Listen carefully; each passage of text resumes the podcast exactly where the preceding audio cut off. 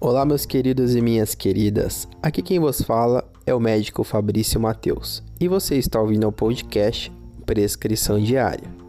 No episódio de hoje, eu quero conversar um pouco sobre procrastinação. Em específico, eu quero dar uma dica para que vocês apliquem e provavelmente vai evitar uma autossabotagem, tá? Explico. Normalmente, nós não falamos que nós não vamos fazer determinadas coisas ou que nós não vamos atingir determinados sonhos. O que, que a gente usa como desculpa, entre aspas, né? Na verdade, a gente usa como uma forma de, de postergar isso, né? De procrastinar. A gente simplesmente fala que a gente vai deixar para depois, que a gente vai fazer amanhã, no dia seguinte, no mês que vem, na próxima segunda-feira.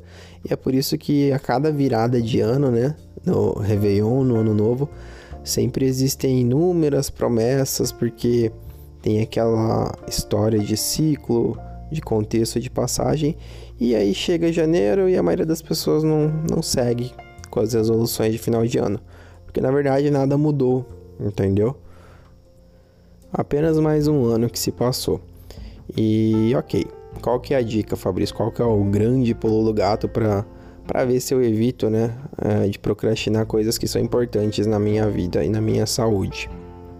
O que, que eu geralmente oriento, né, para os meus pacientes, né, ou mesmo para conhecidos e amigos que estão com dificuldades de seguir adiante com determinado plano ou hábito.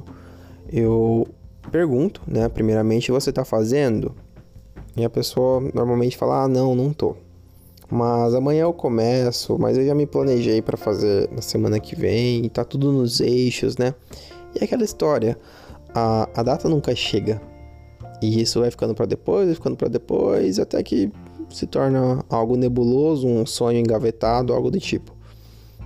Primeiro, pensa é nas pessoas que se beneficiariam daquilo. Porque às vezes você, vamos supor, dando um exemplo, você quer escrever um livro. Cara, um livro que, que fica dentro de uma gaveta, um best-seller que fica dentro de uma gaveta, ele não é um best-seller. Ele não ajuda as pessoas. Entendeu? Uma música que ninguém escuta não serve para nada. Entendeu? Uma ideia não executada também não vai ajudar ninguém. Então, o primeiro ponto é partir dessa premissa, tá? Das pessoas e, e das ações e de todo o contexto que você beneficiaria desse seu ato. E tudo bem, às vezes pode ser alguma coisa só para você, mas poxa, você não é o suficiente, entendeu? E o, e o principal ponto agora, né, a, a dica né, do, do episódio, é que você pense da seguinte forma: toda vez que você falar que ah, amanhã eu vou fazer, semana que vem eu vou fazer, ou eu vou começar, e você não fizer isso de imediato ou o mais breve possível, você troca, tá? Ao invés de você falar amanhã, depois, etc., você simplesmente substitui, fala eu nunca. Porque aí você vai ter a real noção e dimensão da coisa. Porque na prática é isso, as pessoas nunca fazem, as pessoas nunca começam, entendeu? Então, a, a partir de segunda-feira eu vou começar a fazer atividade física. Aí você pega e fala: eu nunca vou fazer atividade física. Então, amanhã eu começo a estudar. Eu nunca começo a estudar. Poxa, Fabrício, mas isso é muito contraintuitivo. Isso é totalmente na contramão do, do estímulo adequado. Na verdade, não, sabe por quê? Porque acaba colocando as pessoas no, num contexto de realidade. Porque a vida da maioria delas, da gente no geral, é isso de postergar as coisas, de deixar para depois. Quando você se coloca em evidência, tipo, poxa vida, eu nunca vou escrever o meu livro, eu nunca vou terminar esse trabalho, eu nunca vou atingir determinado sonho, você cria na sua cabeça um senso de urgência.